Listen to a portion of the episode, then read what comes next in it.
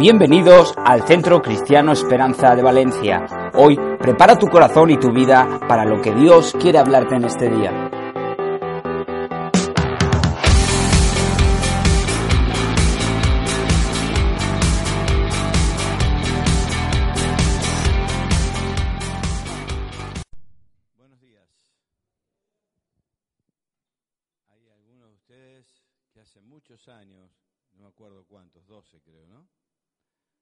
Comenzamos a caminar juntos. Para los que no saben un poco la historia, había un grupo de hermanos que se reunían solos en el Holiday Inn de aquí a dos cuadras. Literalmente unos pocos hermanos, casi todos familia, y eh, nos pidieron entrar en la red.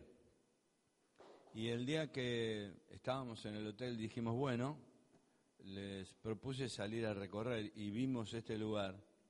Este lugar estaba destruido.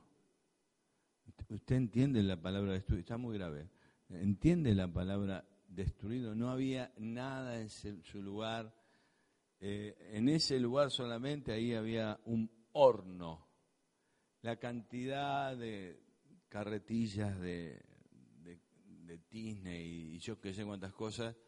Pero a partir de ese lugar empezamos la iglesia y fue una bendición eh, que se sumaran personas. Primero Alejandro, después Pedro. No quiero olvidarme de decirles que Pedro les manda un gran saludo. Algunos pueden pensar que fue fácil la decisión para Pedro, porque allá estaba su familia. Les puedo asegurar que no lo fue. Pero pensaron de una manera más o menos lógica y se dieron cuenta que los niños entrarían pronto en la adolescencia y los cambios serían imposibles.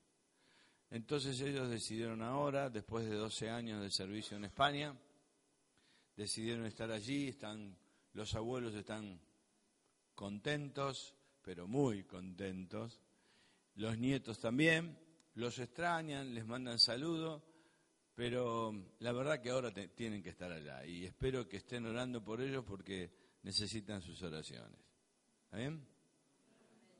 Están todos muy serios acá. Me vieron vestido de negro que se creen que es una...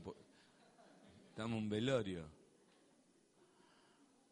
¿Cuántos de los que están aquí están aquí por primera vez o todavía se sienten visita dentro de la iglesia? Muy bien. ¿Cómo podemos hacer para no sentirnos visita dentro de la iglesia? Yo podría decirle, traigan unas pantuflas, véngase con la bata, siéntase como en casa. Pero todos sabemos que eso no, no es. Sentirse como en casa dentro de una iglesia es decirle al Padre que lo necesitas. Si terminás en una iglesia, si estás ahora en una iglesia, no es simplemente porque alguien te invitó a venir. Es porque de verdad estás reconociendo, aunque no te des mucha cuenta, que hay un agujero dentro de tu vida que tiene que ser llenado por alguien que no puede ser humano, ni tu pareja, ni, tus padres, ni tu madre, ni por el dinero, ni por el trabajo. San Agustín decía que ese hueco eh, está dedicado para Dios. Entonces yo quiero, en esta tarde o mañana, no sé, antes de, llevarlos a, otro campo, quiero hablarles a ustedes, a los que todavía no se sienten en casa. Sentirse en casa es reconocer que acá está su Padre Celestial. Dios es tu Padre. Así que no es simplemente algo lejano o algo de lo que te hablan los demás. Es en el momento en que recibís a Dios como Padre, tu, tu vida empieza a cambiar de verdad. Porque Él envió a su Hijo. Él envió a su Hijo porque no había otro camino para el perdón. Y entonces Jesucristo, Dios, se hizo hombre para que vos puedas tener un Padre Celestial. Dice que a los que creen en su nombre le dio la potestad de ser hechos hijos de Dios. Pero además de eso, aquel que conoce al Padre y que acepta el favor de Jesús, el Padre le pone algo dentro suyo, que es el Espíritu Santo de Dios. Y el Espíritu Santo de Dios es el que te guía ahora a cosas que tengan éxito. Es el que eh, en forma definitiva, el Espíritu Santo es el que da sabiduría de Dios para tu vida. Saben, yo no quiero avanzar en, la palabra que traigo para ustedes, que va a ser una palabra de ministración, o sea, después voy a orar por ustedes, sin darle la oportunidad a todos los que estamos aquí en quedar por lo menos en igualdad de condiciones. Todos hijos de Dios, perdonados por Jesús y llenos del Espíritu Santo. Por favor, ¿por qué no eh, baja su rostro un minutito? para no distraerse.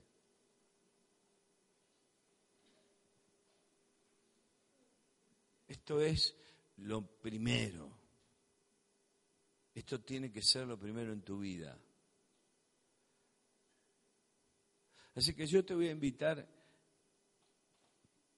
que si hoy quieres decirle a Jesús que sea tu Salvador y que te permita recibir el Espíritu Santo, te pongas de pie en el lugar donde estás. Yo quiero orar por ti.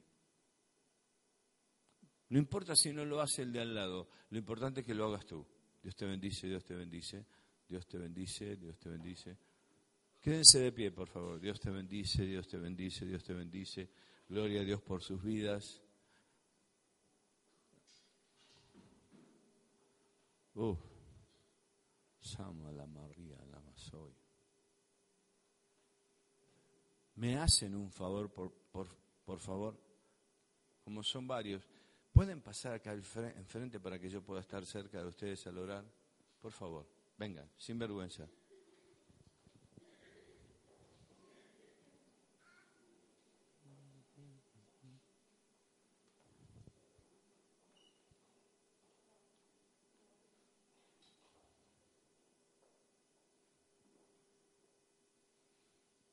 Si algún consejero puede entregarles después algún material de parte de la iglesia, me gustaría.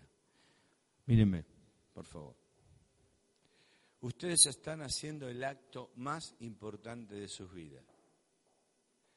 Y hoy esto es una realidad, pero será una realidad mañana también. No es que se va con el tiempo, la relación con Dios crece con el tiempo. Algunos si les comentaras lo que pasó hoy y les dijeras lo que, lo que estás viviendo, por ahí te tratarían de ridículo. Pero aquellos que tenemos una relación íntima con el Espíritu Santo, sabemos que no hay cosa más bonita para nuestra vida que estar junto a Él. Y no hay otra forma, no hay otro camino al Padre que Jesucristo hecho hombre. Así que hoy están haciendo la decisión más importante. Vamos a orar, repiten después de mí, por favor. Señor nuestro, gracias porque no solo estás en el cielo, sino que estás aquí en este momento. Y me abres el camino a una gran felicidad. Señor, declaro en este día que te pido perdón por mis pecados. Acepto la salvación en Cristo Jesús y declaro en mi vida que viene el poder del Espíritu Santo. Fortalece mi vida. Señor, dame fuerza para hablarles a otros y para no caer en el abandono nunca más. Señor, el nombre de Jesucristo desde ahora tiene otro sentido para mí. Es mi Salvador. En el nombre de Jesús. Amén. Espérenme un momento. Señor, aquí hay muchas personas. Hay muchos que te buscan, que desean tener una vida diferente Padre, llega a ellos en una forma especial. Que hoy no sea un día más, que no sea un hecho olvidable, sino que sea un hecho dado por tu presencia.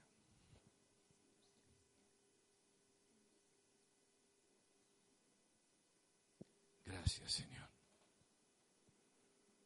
Gracias, Señor. Saben, la Biblia dice que hay fiesta en los cielos por cada pecador arrepentido. Así que hoy debe haber una fiesta en el cielo impresionante. Iglesia, ¿por qué no festeja?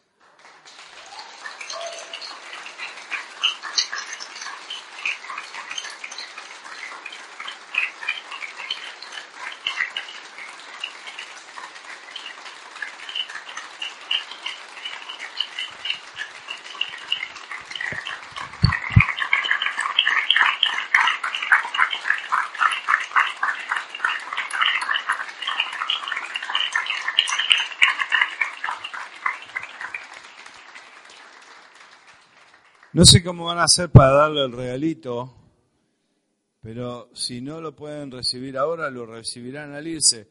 En la puerta allí o en la puerta allá te van a dar el material y quizás vamos a coger tus datos para poder ayudarte en todo lo que podamos.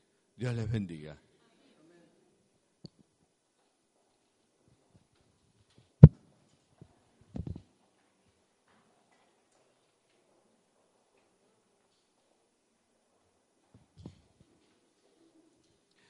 El cristiano debe convertirse en una persona fácil para recibir.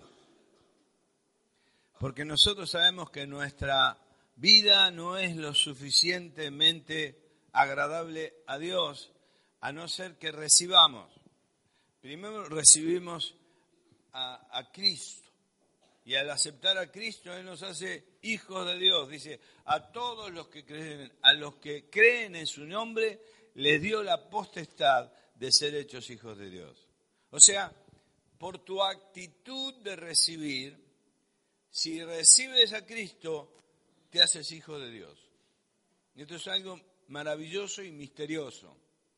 Pero si sigues en, los planes de, de la vida cristiana, viene algo muy importante que es el que tu vida esté llena del Espíritu Santo. ¿Por qué es tan importante? Porque Él debe cumplimentar cosas que nos haga un poco más sabios de acuerdo a la sabiduría de Dios. No tenés que, molestarte si alguien te dice necesitas conocer la sabiduría de Dios, porque hay algunos que, que se sienten que sabe todo. Lo que tú sepas de, lo, de todo aquello que viene de, de, nuestro conocimiento diario, lo que tú sepas es superado por mucho por lo que podemos aprender acerca de Jesús. Yo hoy quiero, al terminar, que los pastores oremos por usted por una llenura especial del Espíritu Santo por su vida. Miren, cuando pensaba el año, estaba yo, para aquellos que piensan que no vengo mucho diciembre del año pasado, los últimos días de diciembre estaba acá. Eh, y en el mes de diciembre el Señor me comenzó a hablar, a inquietar sobre algo.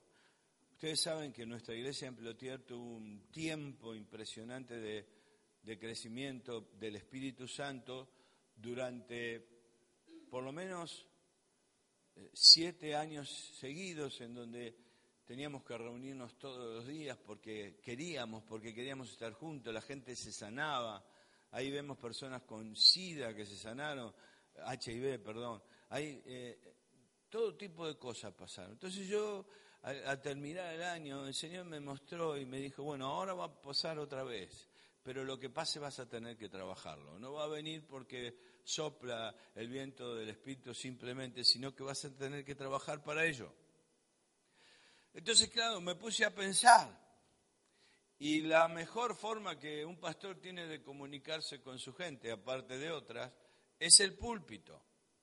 Porque aunque yo quiera reunirme en grupo con todos, siempre va a estar faltando alguien. Pero especialmente en esta iglesia, que veo que vienen todos, todos los domingos, entonces es más fácil comunicarse con ustedes. La cuestión que yo comencé a predicar una serie de mensajes y hubieron cuatro que se destacaron mucho en cuanto a lo que produjeron en el corazón de la gente. Eh, la gente, nuestros hermanos en Cristo, comenzaron a sentir una fuerza especial que venía del Espíritu Santo. Claro, para cuando llegó marzo, que era nuestro retiro de todas las iglesias de Argentina, cuando llegó marzo, el fuego de Dios estaba tan fuerte dentro de la iglesia que todo el mundo que venía de visita quería quedarse para recibir lo mismo de Dios. Fue fuerte, pero realmente no fue algo al azar, fue algo que buscamos. El Señor me dijo y yo lo único que hice fue obedecer. Entonces venía el retiro y el retiro, claro, es el momento en que nutrimos a la gente de cosas que los hagan relevante. Y entonces el Señor me muestra y me dice, bueno, vas a tener que darles lo mismo que diste a esta iglesia. Y entonces hicimos, repetimos algunos de los mensajes para todos esta vez, y empezó un mover cuando se fueron las iglesias, se fueron todas inyectadas del fuego del Espíritu Santo. Ustedes tendrían que ver iglesias que venían de 1.300, 1.400 kilómetros, llenas de la gracia de Dios, eh, prácticamente entendiendo que el esfuerzo que habían hecho era nada con respecto a todo lo que habían recibido. Y bueno, y en el mes de, junio, cuando se hizo el retiro aquí, ¿cuántos fueron al, retiro? A ver. Todos ustedes saben que algo pasó ahí. Estaban Andrés y Alejandro ministrando y cuando, ellos se venían le dije, ustedes les delego la autoridad de, de ministrar lo mismo que estábamos ministrando en Argentina. Y, sé que los grupos de jóvenes fueron inyectados de pasión de Dios, hubieron muchas cosas muy lindas. Ahora, el ser lleno del Espíritu Santo no es una ocurrencia para los hombres después que conocen a Jesús. Es una experiencia que Jesucristo vivió. Escuchen, la escritura dice que Dios se hizo hombre y se despojó de la gloria que le pertenecía. Nadie se la quitó. Jesús tenía que vivir la vida de un hombre para que nosotros supiéramos cómo la, teníamos que vivir. Y entonces dice que se despojó de su condición de hombre y se hizo semejante a los hombres. O sea, se despojó de su condición de Dios y se hizo semejante a los hombres. Y estando en la condición de hombres, se humanó y llegó hasta la muerte y la muerte de cruz. La muerte de cruz era la peor muerte que podía existir y era la que se le daba a todos los malhechores, pero no a cualquiera, a los peores malhechores. Jesús no tuvo pecado, pero tuvo la actitud de hacerse pecado. ¿Se entiende esto? Uno miraba a Jesús, seguía el ejemplo de su vida y uno no podía encontrar ni una mancha, pero la cosa se alboretó hasta que lo llevaron a la cruz. Y dice que en un momento el Padre no podía verlo de otra manera que no fuera como un pecador, porque él llevaba los pecados de todos nosotros. Cuando Jesús nace, nace como hombre. E, e, esto es para los que a veces creen que, Jesús vino a ser un simulacro de hombre. No, no, Él fue perfecta hombre, perfectamente hombre como ustedes y yo. Tenía las mismas limitaciones, los mismos problemas, tuvo que enfrentar el crecimiento, tuvo que enfrentar la educación, tuvo que aprender un oficio, hasta que en un momento encuentra a Juan el Bautista Y entonces él decide ser bautizado. Esto es para todos los que creyeron. Los que creen deben ser bautizados. Es el ejemplo de Jesús y es la primera de las leyes que Jesús pone. El que cree de verdad, el que ahora entiende que Jesús murió, tiene que ser bautizado. Así que supongo que aquí va, a haber un número importante de bautismo próximamente. La cuestión es que él fue bautizado y cuando es metido en el agua, dice la escritura que cuando sale bajó como una paloma y era el Espíritu Santo descendiendo sobre él. Hermano, no era una paloma, era la sensación de una paloma. Lo que Jesús recibió en ese momento fue al Espíritu Santo de Dios. Y entonces el Espíritu Santo, dice la Biblia, que lo llevó al desierto. Uno puede decir, ¿qué pasa? ¿Jesús pasa a ser un Dios de tercera mano? ¿Por qué tiene que obedecer al Espíritu Santo? Recuerden, Él se había despojado de su condición de Dios y se había hecho semejante a los hombres. ¿Por qué obedecía al Espíritu Santo? Que lo llevó al desierto y lo llevó a pasar tres tremendas pruebas.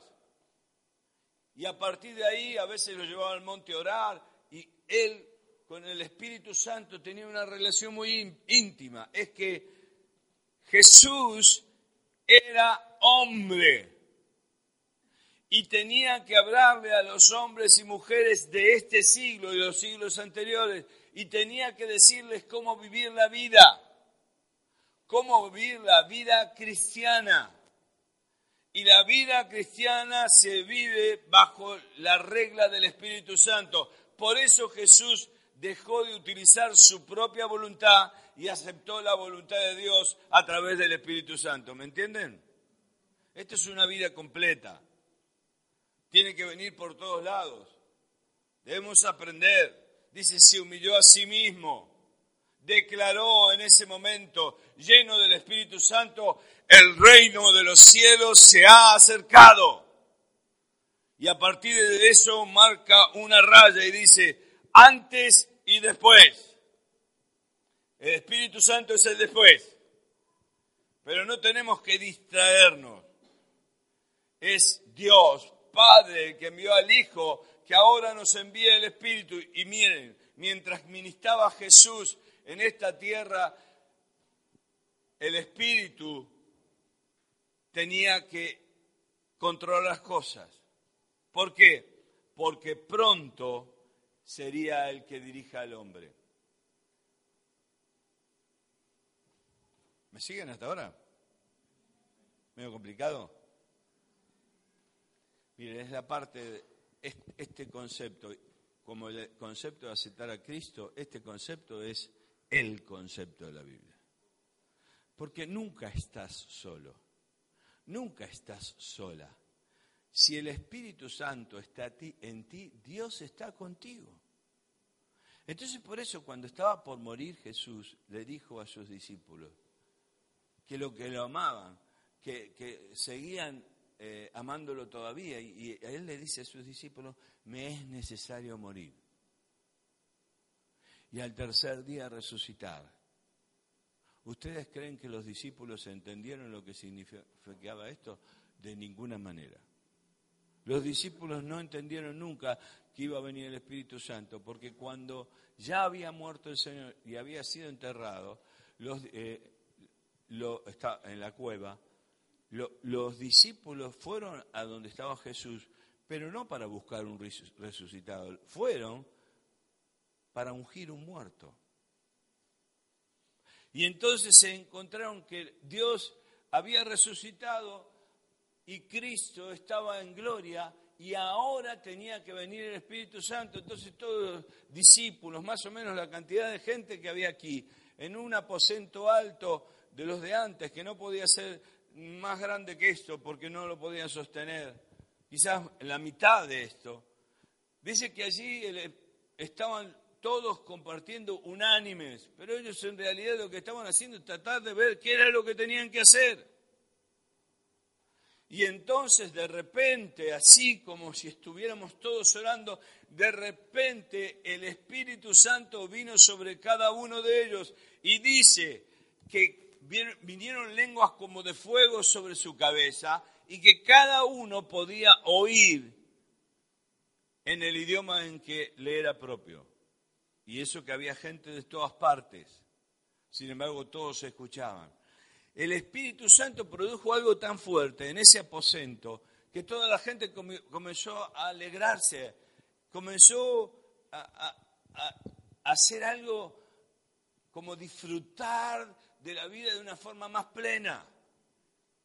Y seguramente lo que pasó es que mientras que iba recibiendo el Espíritu Santo, él y otro, eh, de a poco iban bajando por la escalera casi como trastabillando. Escuchen, no estoy eh, inventando, ¿eh?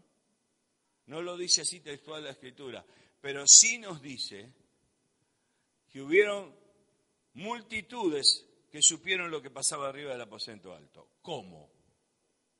¿Subieron cinco mil personas arriba para ver?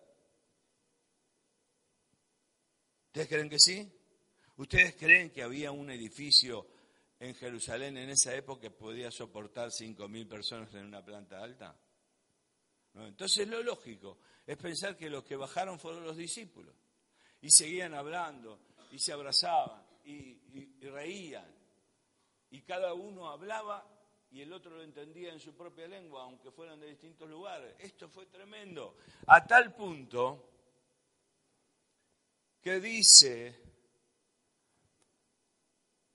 que el Espíritu bajó con tanto poder que mientras que Pedro, escuchen, Pedro era el más tonto de los discípulos, el que mostraba más poder, pero se engañó muchas veces, eh, se equivocó, hizo cosas tremendas. Pedro no era el Superman de los discípulos.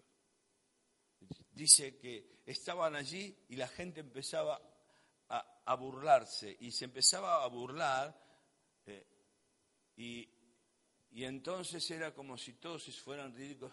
Están todos borrachos, dice. Nosotros que siempre tratamos de guardar las, la compostura, nuestros primogénitos, los de la primera iglesia, me parece que no pudieron guardar mucho. Cuando iban saliendo a la calle, unos hablaban en lenguas, otros se caían, y ahora le voy a explicar por qué. Simplemente pasaba algo. ¿Por qué? Porque la fuerza del Espíritu era superior.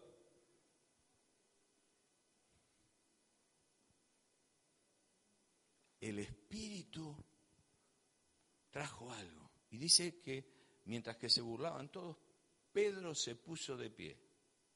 Escuchen, si se puso de pie, que estaba... ¿Cómo estaba Pedro? No, no hay otra forma de interpretar esa parte.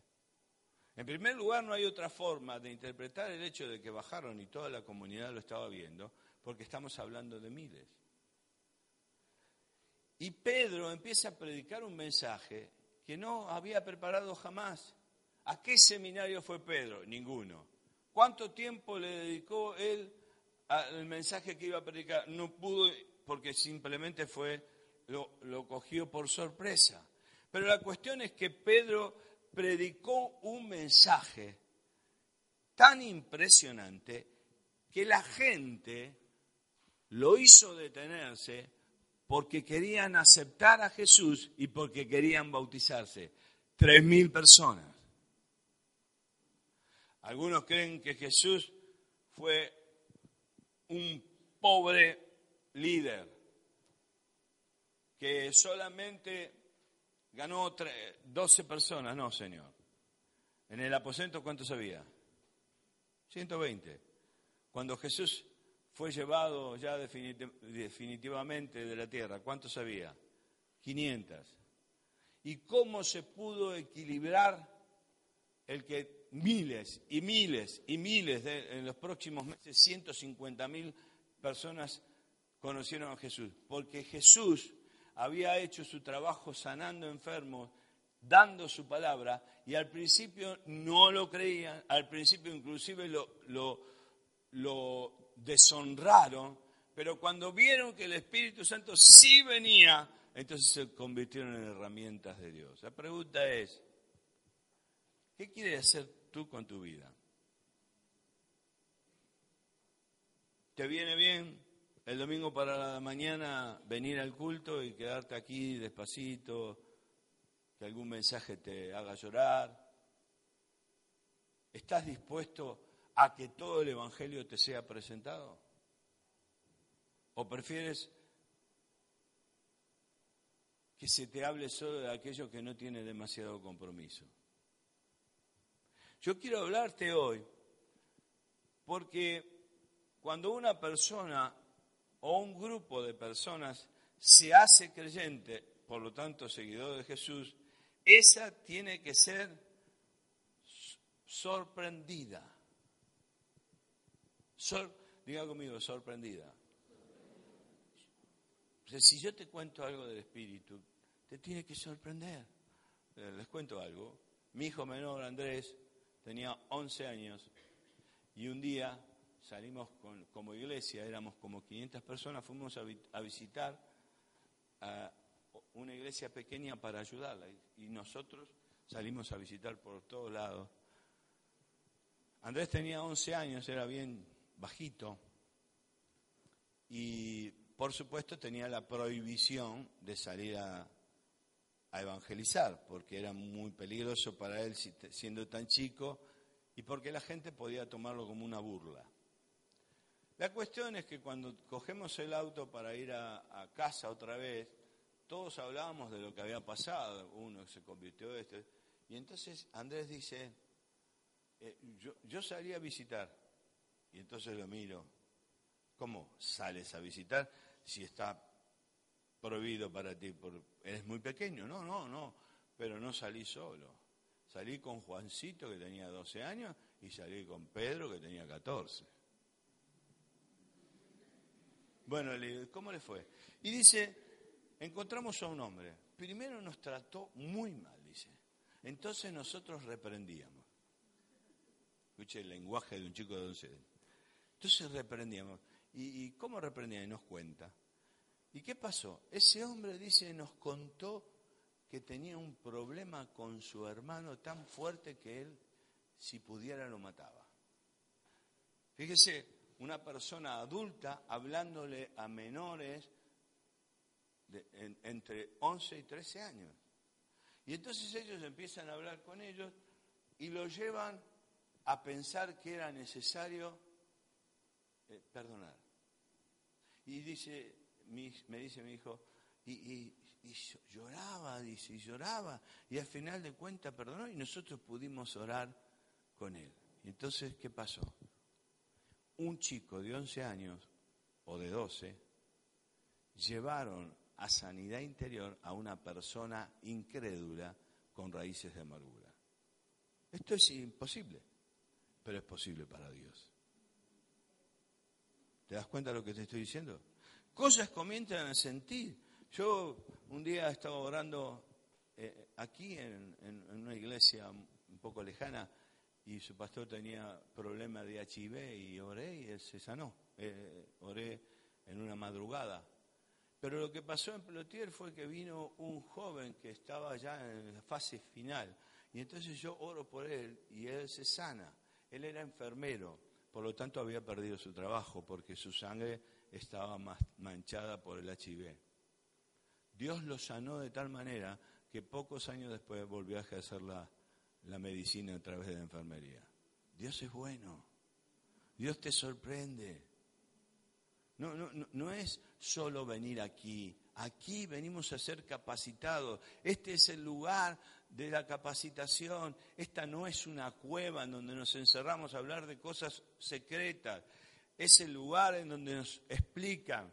Hoy, por la mañana temprano, te, te expliqué Jesucristo, tu Salvador. Pero ahora te estoy explicando que el Espíritu Santo te empodera, te llena de poder. No es casi lógico.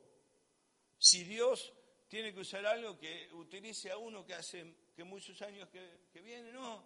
En los últimos tiempos, el que siembra alcanzará al que cosecha. O sea, que no se pongan extraños, que personas que recién conozcan a Jesús comiencen a tener poderosos hechos en su vida, porque el que está cosechando será alcanzado por el que siembra. Es una fuerte palabra. El Espíritu Santo en la persona es en la persona perdón, es una persona con la cual nosotros dialogamos. Bueno, se volvió chalao este tío. No, el Espíritu Santo no es una cosa, como Jesús no es una cosa. Son una persona. Por eso el Espíritu Santo dialoga contigo. Y sabes qué es, a veces esas ideas que sientes que vienen de Dios y que te llenarían de paz si la hicieras, pero no tenés miedo de tus propios recursos. No, el Espíritu Santo es una persona. Entonces a una persona, el Espíritu Santo, hay que hablarle, hay que contarle nuestras cosas, nuestro proyecto. Tiene que intervenir, porque Jesús enseñó eso. Por eso Jesús fue bautizado y por eso fue lleno del Espíritu Santo. Porque Él quería enseñarnos a nosotros a vivir. Los cristianos no salimos adelante por nuestra doctrina. Los cristianos no salimos adelante por lo que aprendemos o dejamos de aprender. Los cristianos no salimos adelante por lo lindo que hacemos las cosas. Los cristianos salimos adelante cuando el Espíritu Santo de Dios nos llena de poder. Es un buen momento para aplaudir ahí.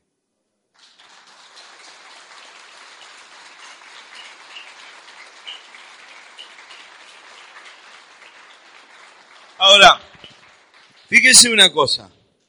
Si yo soy sorprendido por el poder del Espíritu Santo, y les puedo contar muchas historias mías y de personas que estuve con ellos. Si yo soy sorprendido por el Espíritu Santo, entonces nosotros tenemos que sorprender, eh, eh, ver que el Espíritu Santo a través nuestro sorprende a la otra gente. La nuestra no puede ser una, vida vaga. Ah, sí, me gustó cómo cantaste. Yo quiero tener tu cabello. Me gustaría tener el dinero que tienes. Son todas cosas pueriles. Si vos estás lleno del Espíritu Santo, el Espíritu Santo llena tu vida, vas a hacer cosas, vas a vivir cosas que la gente va a decir, eso es lo que quiero en, el primer capítulo de Hechos, cuando habla de, de lo que estaba haciendo el Espíritu Santo, realmente es algo tremendo. Tan tremendo que la sociedad de aquel entonces se quedó pasmada. ¿Se entiende la palabra pasmada? ¿Qué es esto? Es como, ¿qué pasó acá? Cambió todo. ¿Qué pasó? La gente se convertía a Cristo y Cristo convertía a los demás. ¿Saben qué significa la palabra Cristo? Bueno, la palabra cristiano, mejor dicho.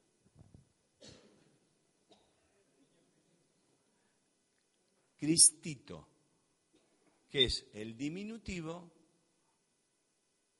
de Cristo.